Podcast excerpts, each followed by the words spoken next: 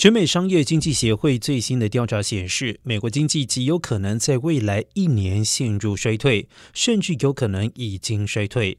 因为近来企业需求成长日渐减速，劳工需求也降温。